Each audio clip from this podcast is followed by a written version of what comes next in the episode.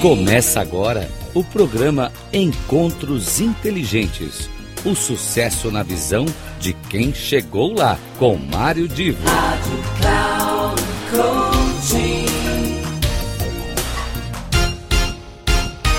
Começa agora mais um encontro inteligente e a gente está falando em época de Copa do Mundo, futebol e as, os últimos programas, vocês têm bem acompanhado, meu foco é aproveitar todo o clima de Copa do Mundo e tra trazer algumas curiosidades sobre futebol. Hoje o encontro inteligente será com um livro do meu amigo Abrão Aspes, infelizmente já falecido, e que fala do futebol brasileiro. Aliás, ele, ele conta muito da história do futebol, uh, até de milênios atrás, até chegar ao Brasil. Mas o ponto do livro que eu quero destacar e que eu acho muito interessante, e, e sabem vocês, eu estarei aqui apresentando o conteúdo do livro, eu vou ler o que tá, está escrito e aproveitar para interpretar algumas das coisas aqui que são muito interessantes. Um, qualquer pessoa que goste de futebol já deve ter ouvido falar em algumas expressões, ou já teve, às vezes, até utilizado algumas expressões, algumas gírias dentro do futebol, e é interessante saber de onde que elas apareceram. O, um exemplo, todo mundo usa a palavra cartola. Quando se fala em cartola no futebol, identifica-se o quê? Um dirigente. Mas como é que nasceu essa expressão, cartola? Lembrando aqui do livro do meu amigo Abrão Aspes, em 1917, no Rio de Janeiro, o Botafogo enfrentou um clube de Montevideo chamado Dublin. Dois diretores do Botafogo estavam usando vistosas cartolas e procurando notoriedade ali aparecer entre os atletas. Eles uh, foram assim à frente dos atletas correndo em direção ao centro do campo, ou seja, se misturaram lá com os atletas e apareceu então dois dirigentes com cartola. Os torcedores, em tom de zombaria, entoaram o coro Cartola, Cartola. A partir daí, a expressão passou a designar de maneira jocosa e pejorativa o dirigente de futebol. Então, vocês notem que muitas coisas que a gente usa, expressões que a gente usa, ideias que a gente aplica, tem lá as suas razões de ser. Vamos ver outro aqui, ó. Uh, a, se, a seleção de São Paulo enfrentava a do Rio em 1915, na cidade de São Paulo. Venciam os paulistas por 5 a 0 e aí o time deu uma arrefecida. A torcida começou a pedir em coro: mais um, mais um e o resultado final ficou 8 a 0. Então, foi a primeira vez que se documentou a torcida ficar pedindo mais um, mais um. E então está aí outra informação. Muita gente já deve ter ouvido aquela expressão: aluga-se meio campo. O time alugou meio campo e, e o que significa isso? É, em 1915 também, o Corinthians jogava com o time do Sírio.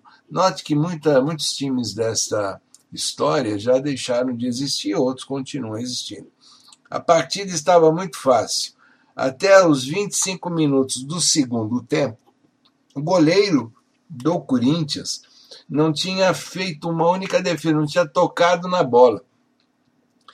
E a bola não conseguia passar do campo adversário para o goleiro pegar na bola.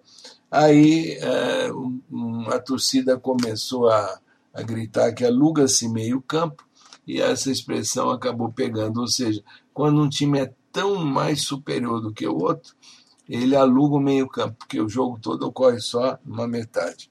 Agora, para os torcedores uh, cariocas que gostam do Fluminense, é, é uma história muito interessante, porque Fluminense é chamado time pó de arroz. É uma expressão, para quem não mora no Rio de Janeiro, talvez não, não conheça, ou se ouviu falar, ouviu falar muito rapidamente. Pó de arroz. Em 1914, o Fluminense jogava contra o América. Carlos Alberto, ex-jogador do América, jogava pelo Fluminense. O Carlos Alberto era mulato e fazia questão de dissimular usando um pó de arroz no rosto. Um torcedor do América que conhecia essa história, ele acabou gritando pó de arroz. Então, esta expressão ficou associada também ao, ao Fluminense. Então, a, quando se fala que é o Clube Pó de Arroz, até inclusive você já deve ter visto em algumas partidas, que a celebração da torcida é jogar pó de arroz, fica aquele, aquele monte de branco pó de arroz, mas essa história remonta a mais de um século numa partida contra o América.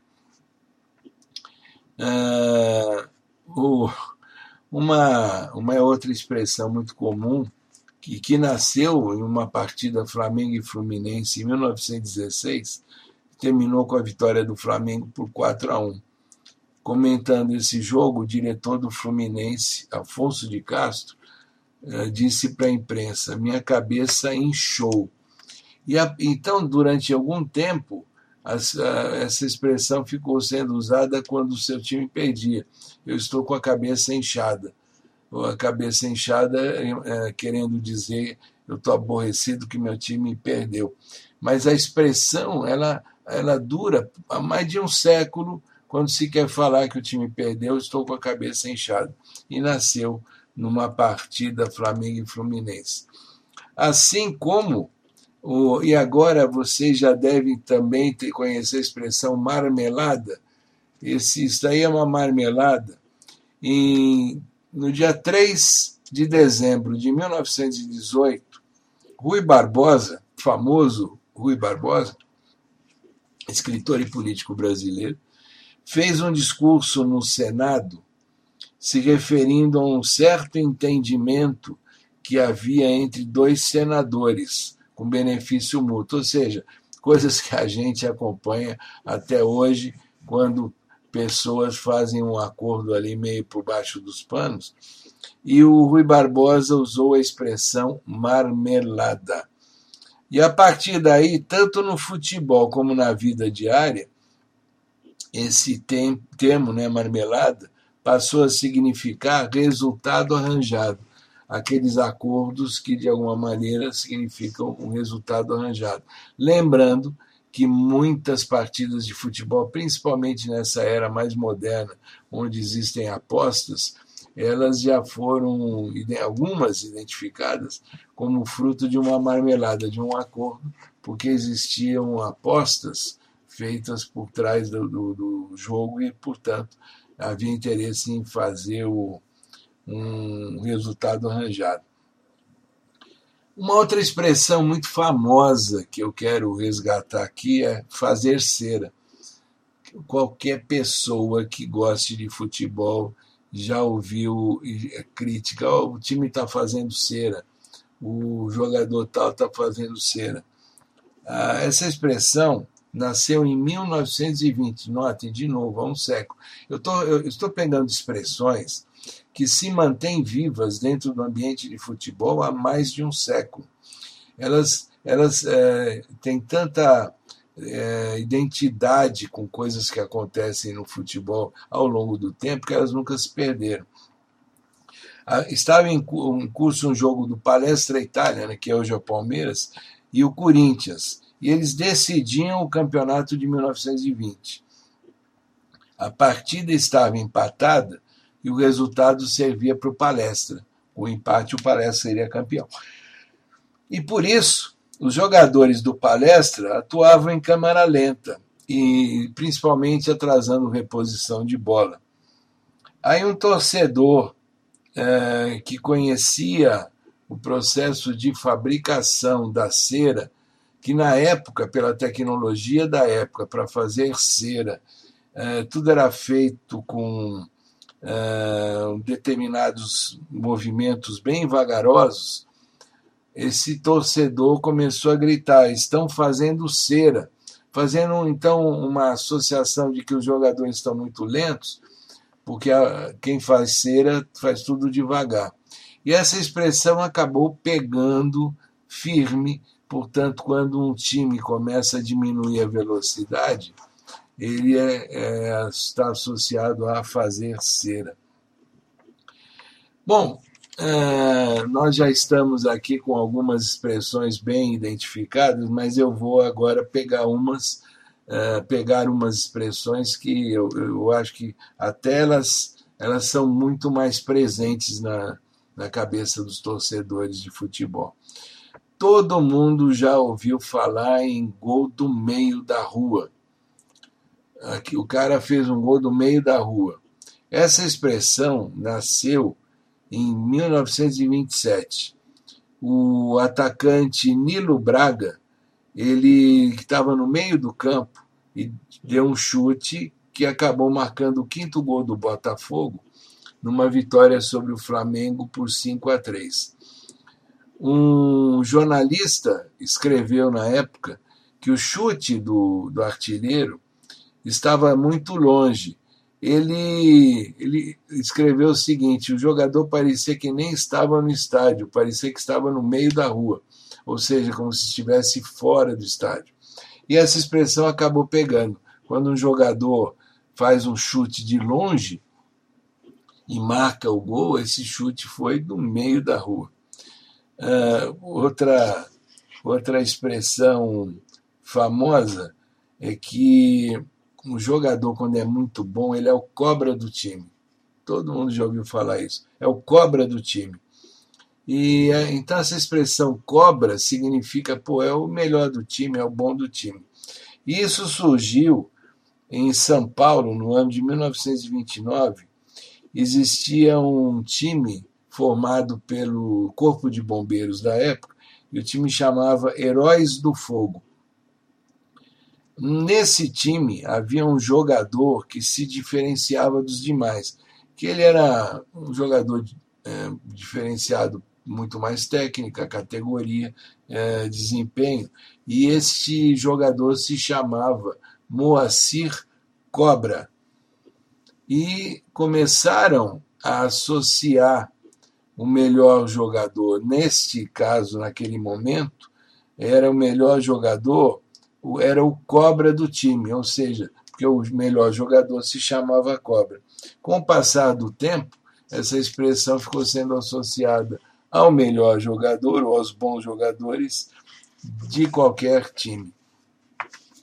É, estão gostando? Eu, eu repito, esse material todo foi produzido por pesquisas do Abrão Aspes e eu vou aqui, daqui a pouquinho, começar a fase final nessa apresentação, mas tem duas uh, expressões que são muito presentes até hoje.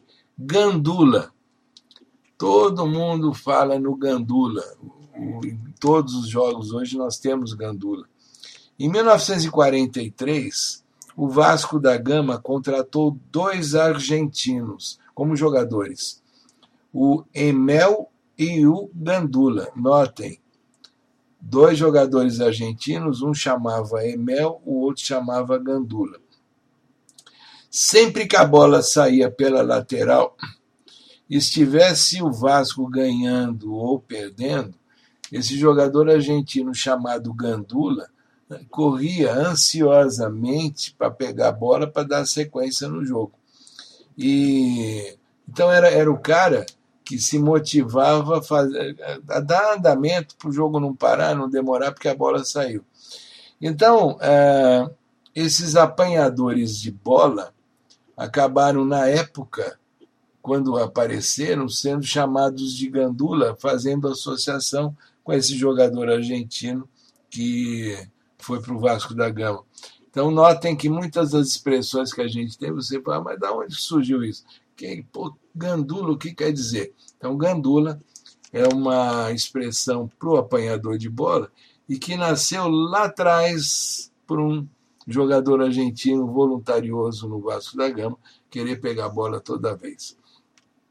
Outra coisa que vocês já devem ter ouvido falar, uma expressão muito, muito, muito presente, é o gol de placa.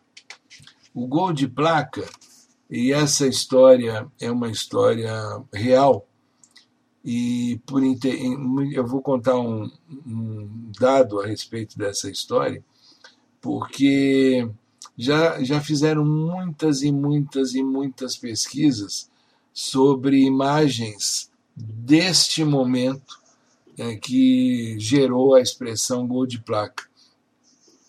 Mas nunca se descobriu essa, essas imagens, apenas o áudio.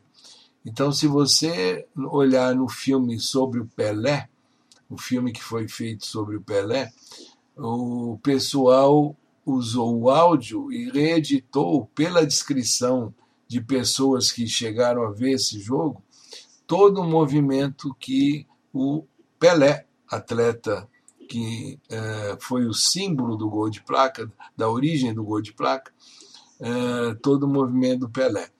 Esse jogo foi no dia 12 de junho de 1968, no Maracanã, Fluminense Santos.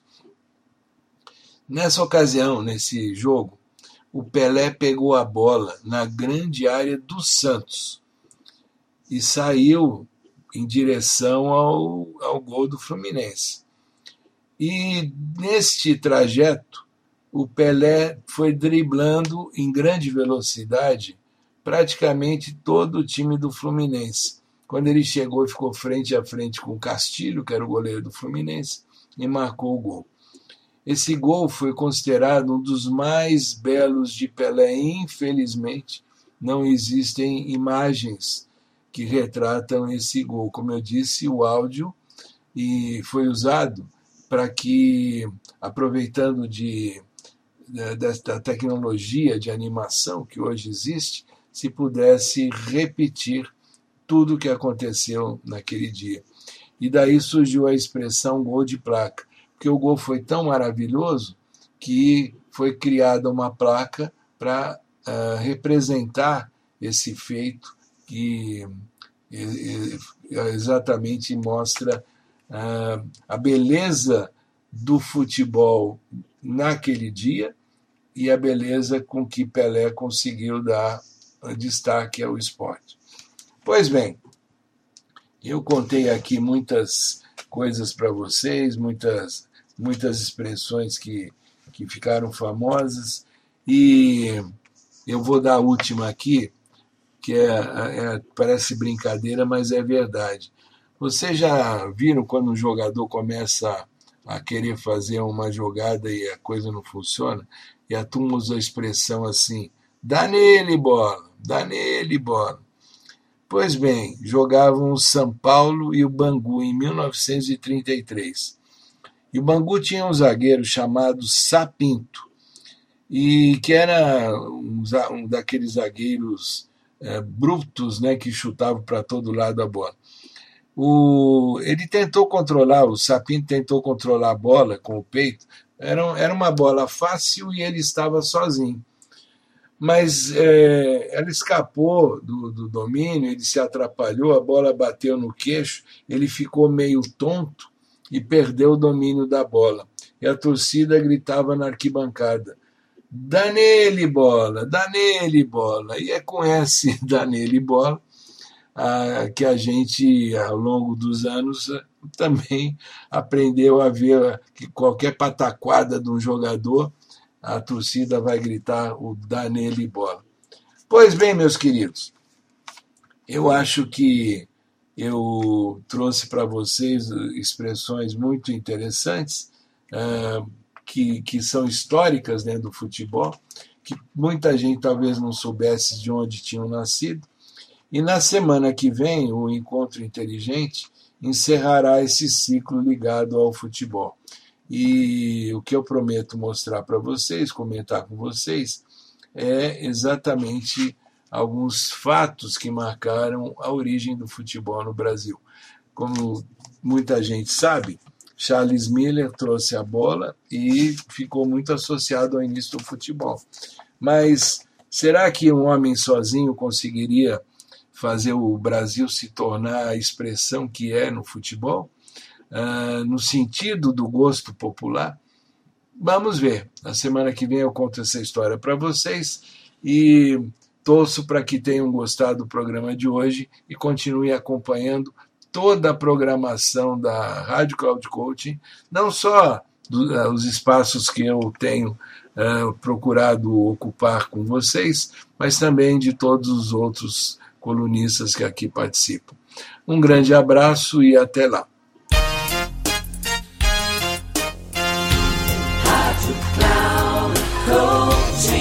Terminando Encontros Inteligentes.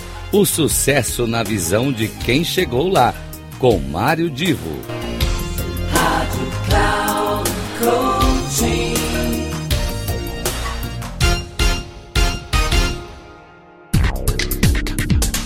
Não perca Encontros Inteligentes.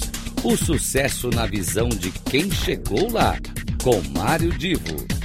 Sempre às terças-feiras, às 8 da manhã, com reprise na quarta às 12 horas e na quinta às 16 horas, aqui na Rádio Cloud Coaching. Acesse o nosso site radio.cloudcoaching.com.br e baixe nosso aplicativo na Google Store.